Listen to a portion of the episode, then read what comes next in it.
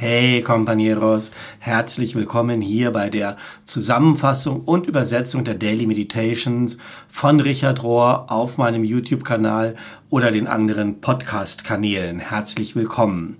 Wir sind in der Woche vom 18. bis zum 24. April und immer noch ist es so, dass mein Laptop in Reparatur ist und ich hier mit äh, alternativen Geräten arbeite, wo das alles nicht so funktioniert. Mein Diktierprogramm auch nicht. Und ich letzte Woche festgestellt habe, dass ich meine Schrift ja selber nicht so gut lesen kann, meine handschriftlichen Sachen. Und deshalb probiere ich das diese Woche mal direkt aus dem englischen Text zu übersetzen. Das heißt, ich werde es ein bisschen freier machen und nicht so Wort für Wort Übersetzung. Mal gucken, was diesmal dabei rauskommt. Und danke, dass du das so mitmachst. Die Meditationen sind insgesamt überschrieben mit dem Titel Ein kontemplativer Ruf in die Natur. Ein kontemplativer Ruf in die Natur. Und der erste Abschnitt heißt, Gott ist nicht nur dort drüben oder ähm, dort auf der anderen Seite. Die zentrale Botschaft von der Inkarnation Gottes in Jesus Christus ist die, dass die göttliche Präsenz hier ist, in uns und in all der Schöpfung und nicht nur irgendwo da drüben in irgendeinem, in einer jenseitigen oder transzendenten Welt. Indigene Religionen haben das größtenteils schon so verstanden und es gibt auch einige Schriftstellen in unseren heiligen Schriften, wo das auch durchscheint. Und Richard führt hier Daniel 3, Vers 57 auf, in den Psalmen 98, 104, 148 und dann vor allen Dingen in Hiob.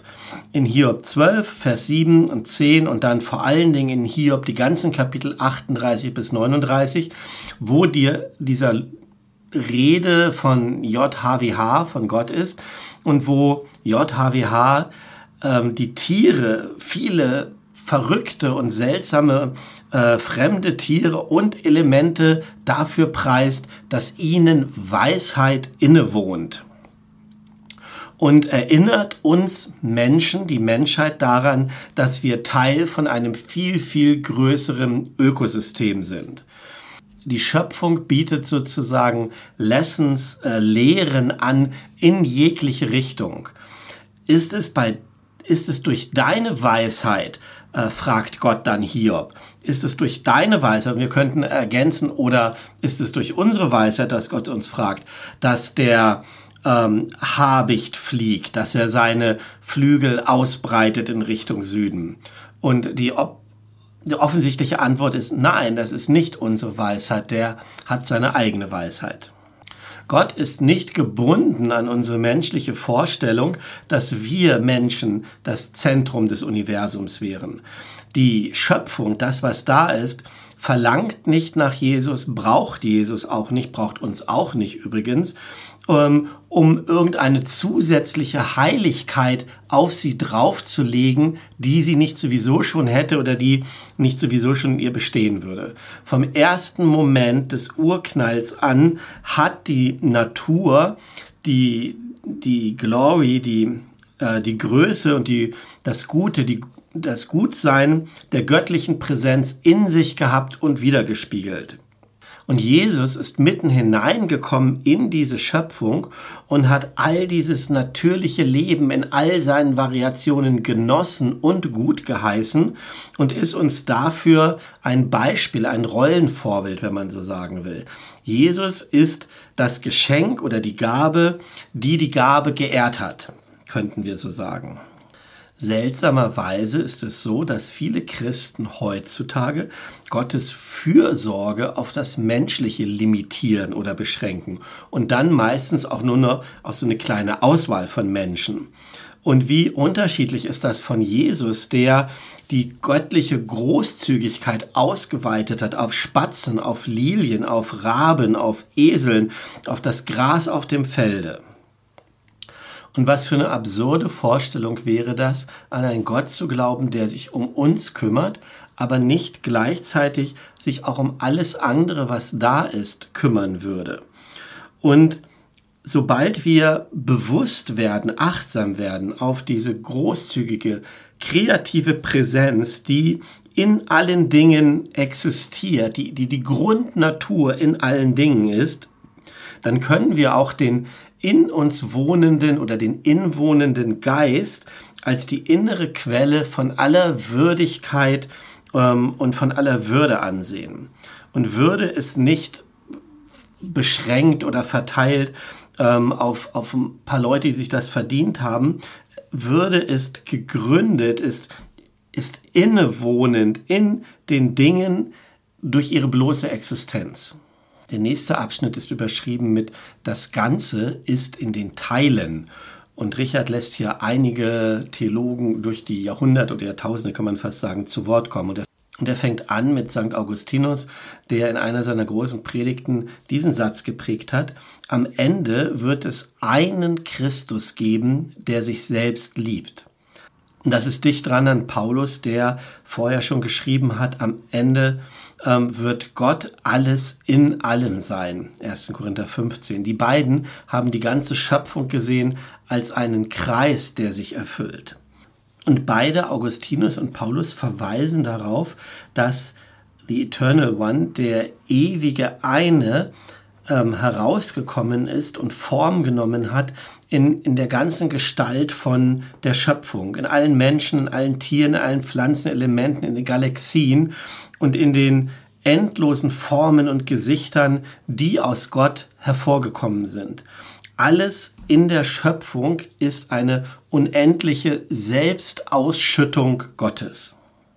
Dann geht es weiter mit Sankt Bonaventura und der hat gelehrt, dass die Arbeit, Gott zu lieben, ähm, mit den einfacheren Arten angefangen werden sollte, mit den einfachen Arten zu lieben, nämlich mit den ähm, demütigsten und einfachsten Dingen anzufangen und sich dann von da aus hochzuarbeiten.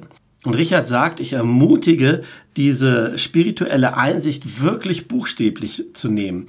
Fang nicht damit an, Gott lieben zu wollen oder ähm, auch nicht die Menschen lieben zu wollen. Liebe am Anfang Felsen und liebe die Elemente zuerst und beweg dich dann vorwärts zu den Bäumen, dann zu den Tieren, dann zu den Menschen. Ähm, das funktioniert so. Und vielleicht ist es sogar so, dass es die einzige Art und Weise ist, zu lieben, weil wie du eine Sache machst, machst du alle Sachen. Wie du die kleinen Dinge dann liebst, so wirst du auch alles andere lieben. Wie du den Felsen liebst, so wirst du am Ende auch Gott lieben. Und unsere Aufgabe als bewusst werdende oder bewusstseinshabende Menschen ist es, aufzuwachen, so früh wie möglich zu dieser innewohnenden Schönheit und dem Guten, das in all der Schöpfung liegt. Warum sollten wir warten, bis wir in irgendeinen fernen Himmel kommen, wenn wir diesen göttlichen Flow in der Natur jetzt schon erleben können? Wenn wir so vollständig präsent sind für die Seele von allen Dingen, dann ermöglicht das uns zu sagen, das ist gut, dies ist genug, ähm, es ist tatsächlich so, es ist alles, was ich brauche. Und wir sind dann gegründet in dieser einen liebenden Ansicht oder dem Anblick, der alles vereint, alle Dinge, die im Universum sind, ähm, in einer universalen Anziehung und Wertschätzung. Das ist Erleuchtung und wir müssen nicht für 40 Jahre auf einem Kissen sitzen, um das zu erkennen und uns daran zu erfreuen, äh, ist tatsächlich so, ich kann dir fast immer garantieren, dass wir das erkennen werden und uns daran erfreuen äh, können, wenn wir mehr und mehr Zeit in der natürlichen Welt verbringen mit einer, mit einer langsamen und ruhigen Achtsamkeit ähm, von den Dingen. Der nächste Abschnitt lautet die Bäume betrauern. Liebe und Trauer gehen Hand in Hand. Manchmal ist es so, dass ähm, diese tiefe Trauer, die wir fühlen, wenn wir Dinge verlieren, uns erst bewusst machen oder aufwecken zu der Tiefe und Reinheit unserer Liebe. Und so ist es jetzt, wo wir Zeuge werden von den vielen Arten, wie die Erde ausgebeutet wird und beschädigt wird jenseits unserer Reparaturmöglichkeiten, das nur in unserer Lebenszeit, müssen wir anfangen zu trauern und ähm, unsere Liebe zeigen und uns bekennen zu unserer Liebe durch bewusste Handlungen und Aktionen. Das ist so die Einleitung zu dem, was jetzt kommt von Reverend Dr. Margaret Bullitt Jonas. ähm, die erklärt, wie sie so ein Gebet von Trauer macht. Das ist ganz spannend. Und sie sagt, in Zeiten wie diese ähm, kann es sein, dass wir unser Gebet mit dem Körper ausdrücken müssen oder ausdrücken wollen und dass wir ähm, es sichtbar machen und laut aussprechen. Wie sonst können wir beten über unseren immensen Ärger und unsere Trauer? Wie, wie sonst können wir beten über Ökozid, ähm, über den Tod, den die Menschheit bringt, über die Mutter Erde und über uns selber? Wie sonst können wir durchbrechen zu der Verzweiflung, die in uns ist, ähm, so dass wir nicht in die Knie gehen und taub werden dafür? Und sie sagt, ich habe mir angewöhnt, draußen zu beten. Ich gehe raus. Ich fühle die gute Erde unter meinen Füßen und den Wind in meinem Gesicht. Und ich singe zu den Bäumen, zu den Eichen und zu den Buchen, zu den Tannen und zu den Kiefern. Und ich ähm, fange an, Worte zu finden und Musik zu finden, während ich lang gehe, durch den Wald gehe. Ich singe meinen, mein Leid zu den Bäumen, die selber am Sterben sind. Und mein Leid für so viel mehr, was passiert, ähm, was wir verloren haben und was wir dabei sind zu verlieren. Und ich singe meine Empörung über diese wunderbaren alten Bäume, die bis auf die Wurzeln runtergeschnitten sind und äh, deren Körper in Stücke geschnitten ist und die weggezogen oder weggetransportiert werden. Und ich singe mein, mein Wut über, ähm, wie wir als Spezies mit all diesen Dingen umgehen. Ich singe meinen Protest über die politischen ähm, Kräfte und die Unternehmen und Konzerne, die damit die ganze Zeit weitermachen als Business as usual, wie gewohnt und ähm, die ganze Wälder vernichten und ähm, immer nach mehr Öl bohren und ähm, Fracking-Gas, immer mehr Kohle herausholen. Ich singe meine Scham zu den Bäumen, meine meine Bußgebete und meine Entschuldigungen für den Teil, den ich mitgespielt habe an der Zerstörung der Erde und für den Teil, den meine Vorfahren mitgespielt haben, als sie das Land gestohlen haben ähm, von denen, denen es ursprünglich gehört hat, den Native People, die da gelebt haben, also den Indianern. Und ich singe meinen Lobpreis für die Schönheit oder über die Schönheit der Bäume und über meinen Entschluss oder mein Festhalten, dass ich nicht einen einzigen Tag habe verstreichen lassen, wo ich nicht diese kostbare Leben, das kostbare Leben in dieser Welt gefeiert habe, von dem wir ein so gesegneter Teil sind. Und ich bin nicht fertig, bevor ich nicht auch meine Absicht gesungen habe, ähm, mich für neue Handlungen einzusetzen, für die Bäume und für die ganze Schöpfung. Und all diese Gebete können variieren, sie können sehr laut sein und ähm, expressiv sein manchmal, aber es gibt manchmal auch eine ruhige Art, das so zu beten. Ähm, aber sehr spannend, eben rauszugehen und diese Gebete auszusprechen oder zu sprechen in Gegenwart von oder vielleicht sogar hin zur Schöpfung und zu den Wesen der Schöpfung. Der nächste Abschnitt lautet One Life, One Breath, also ein Leben, ein Atem. Ähm, und der Abschnitt kommt letzte Woche, als dann der Text gekommen ist, war ja Earth Day, also Erdtag.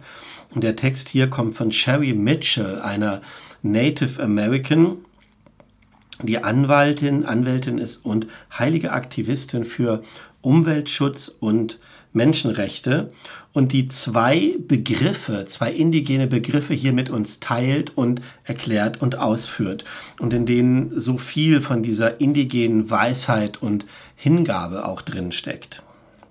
wenn ich diesen Begriff jetzt sehe, ähm, kann ich gar nicht richtig aussprechen, lass das auch.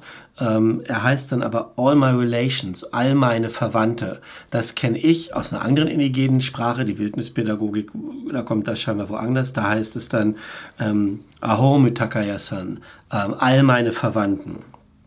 Und egal in welcher indigenen Sprache, ob das Lakota oder etwas anderes ist, ähm, kommt immer oder viel dieser Begriff all meine Verwandten. Ja. Ähm, und dann heißt es hier im Text, Viele Leute haben möglicherweise schon die Native People, die Indigenen gehört, dass sie sagen, ähm, all meine Verwandten, nachdem sie zum Beispiel ein Gebet gesprochen haben. Oder ich kenne das auch, wenn die Leute aus der Schwitzhütte kommen oder ähm, wann immer. Also, aber was bedeutet das wirklich? Alle Gesellschaften organisieren sich um bestimmte Kernprinzipien herum. Ja? Und ein Kernprinzipien für diese indigenen Gesellschaften ist Beziehung. Unsere Geschichte beginnt mit dem Verstehen, dass wir in Beziehung sind, ähm, in verwandtschaftlicher Beziehung mit der ganzen Schöpfung, mit all den Wesen in der ganzen Schöpfung. Mit denen auf zwei Beinen, auf vier Beinen, mit denen mit Flügeln, mit denen die kriechen ähm, auf der Erde herum, mit den Pflanzen, mit den Bäumen, mit der, mit der lebendigen Erde als Ganzes. All das sind all unsere Verwandten. Alles ist miteinander verbunden ähm, und miteinander abhängig, ähm, interconnected und interdependent miteinander verbunden und voneinander abhängig. Und das Wohlergehen des Ganzen bestimmt auch das Wohlergehen von jedem einzelnen Teil. Und wir erkennen diese Zusammenhänge und diese Verbindung in unseren Gebeten und unser Verständnis von diesem Ganzen, von dieser Ganzheit, ähm, shiftet dann ähm, oder, oder überträgt sich auf jede Aktion von jedem einzelnen Individuum, das wir machen. Es ist ein Leben, es ist ein Atem, den wir alle miteinander teilen, den wir alle miteinander atmen. Und in diesem Begriff all meine Verwandten wird das halt immer und immer wieder zum Ausdruck gebracht. Der zweite Begriff, ich kann ihn auch nicht aussprechen, ich buchstabiere immer, der ist so kurz, K-C-I-Y-E, Xishikyu, ich weiß nicht. Er bedeutet Harmonie mit der natürlichen Welt. Und dieser Begriff lehrt uns, dass es nicht einfach nur reicht zu wissen, dass wir Teil des einen lebendigen Systems sind. Wir müssen auch aktive Schritte unternehmen, um in Harmonie mit dem Rest der Schöpfung zu leben. Wir können uns selbst nicht so sehen, als ob wir über das Land herrschen würden oder es beherrschen würden oder das Wasser oder über die Tiere.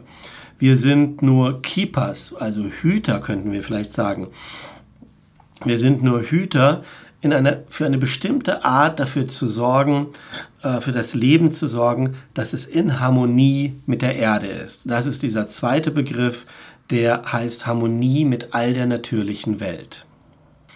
Und dieses Verständnis, was in diesen zwei Begriffen drinsteckt, ist sehr, sehr unterschiedlich ähm, von dem Glauben, dass wir Menschen auserwählt wären, über allen anderen zu stehen.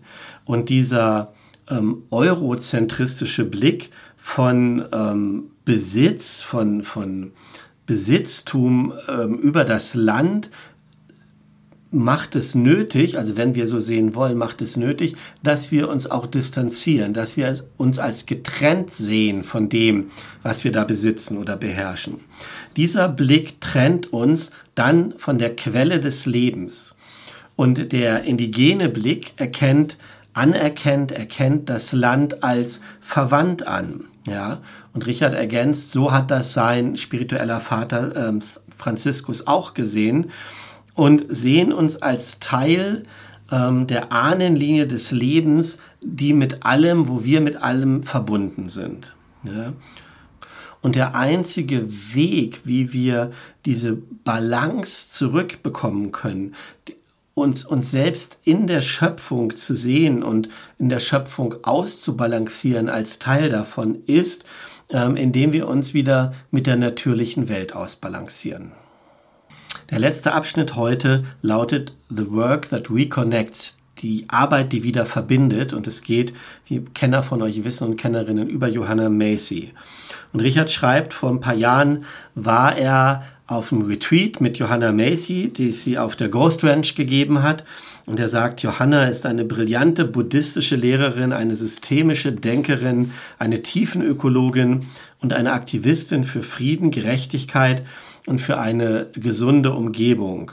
Und sie hat uns eingeführt oder hat das zu uns gebracht, was sie nennt die Arbeit, die wieder verbindet. Und Johanna, die jetzt in ihren 90er Jahren ist, ist eine wahre Älteste, eine Frau, die ihr ganzes Leben dafür hingegeben hat, was sie und andere die große Wende nennen, daran zu arbeiten.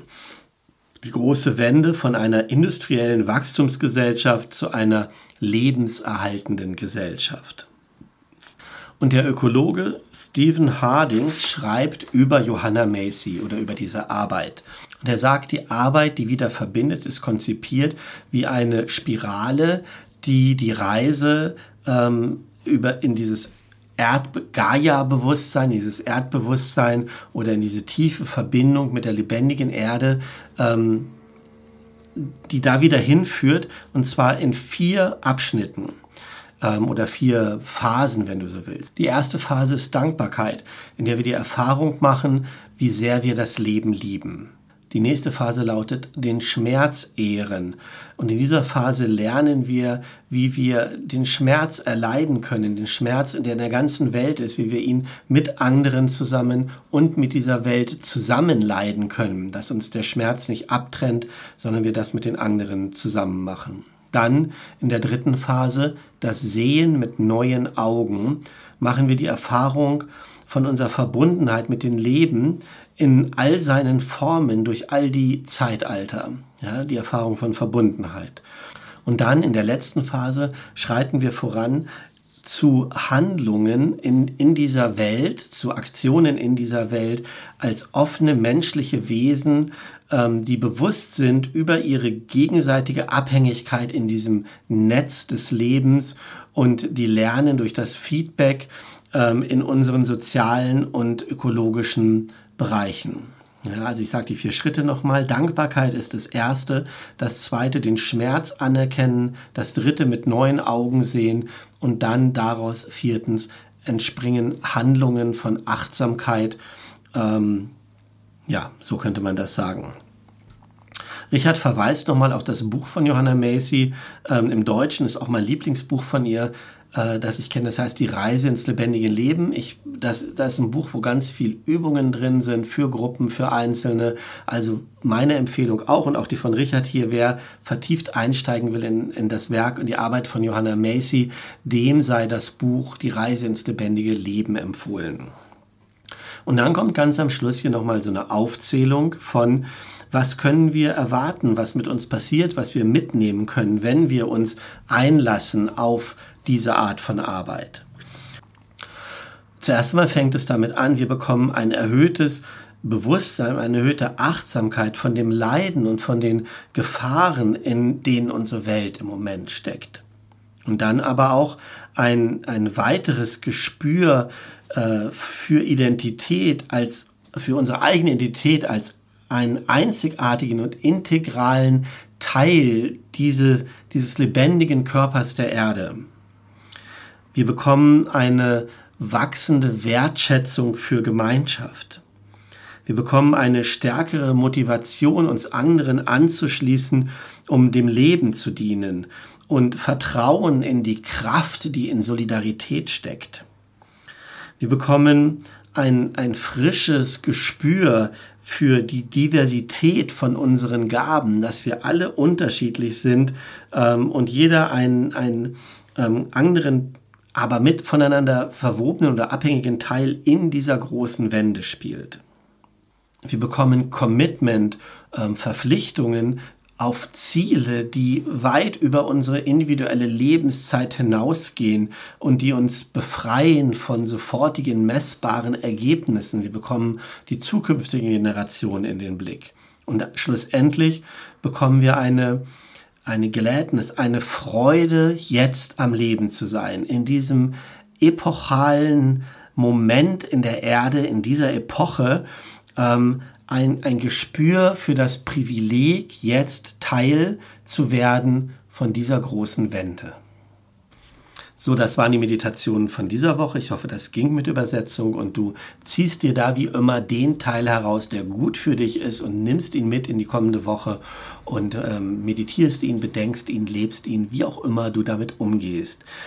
Hier nochmal der Hinweis, wir haben dieses Netzwerk, das Companiero-Net, wo es auch eine Gruppe gibt, die sich mit den Daily Meditations beschäftigt, sich darüber austauscht und wo es Leute gibt, die auch noch weitere Übersetzungsarbeit leisten, nämlich die praktische Übung, die immer am Samstag kommt. Ich übersetze hier immer die Texte von Sonntag bis Freitag. Und Samstag ist immer eine praktische Übung, die ich doof finde, mündlich zu übersetzen, weil ähm, ich finde, die muss man lesen. Ja? Und es gibt Leute im Companiero-Net, die eine Übersetzung bieten und den Text bekommst du dann, wenn du da Mitglied bist im Companiero.net. Du kannst das einen Monat ausprobieren. Schreib mir einfach ähm, eine E-Mail ähm, an theo und rocky at gmail.com und dann kannst du es einen Monat ausprobieren, ob das vielleicht was für dich ist und du da Gleichgesinnte findest. So. Und egal, ob du dort bist oder erstmal alleine oder wie auch immer mit anderen in Gemeinschaft unterwegs bist, ich wünsche dir für deinen Weg, für deine Woche, für dein Verweben mit der Schöpfung und dem Göttlichen und Heiligen darin. Alles Gute und Gottes Segen und mach es gut.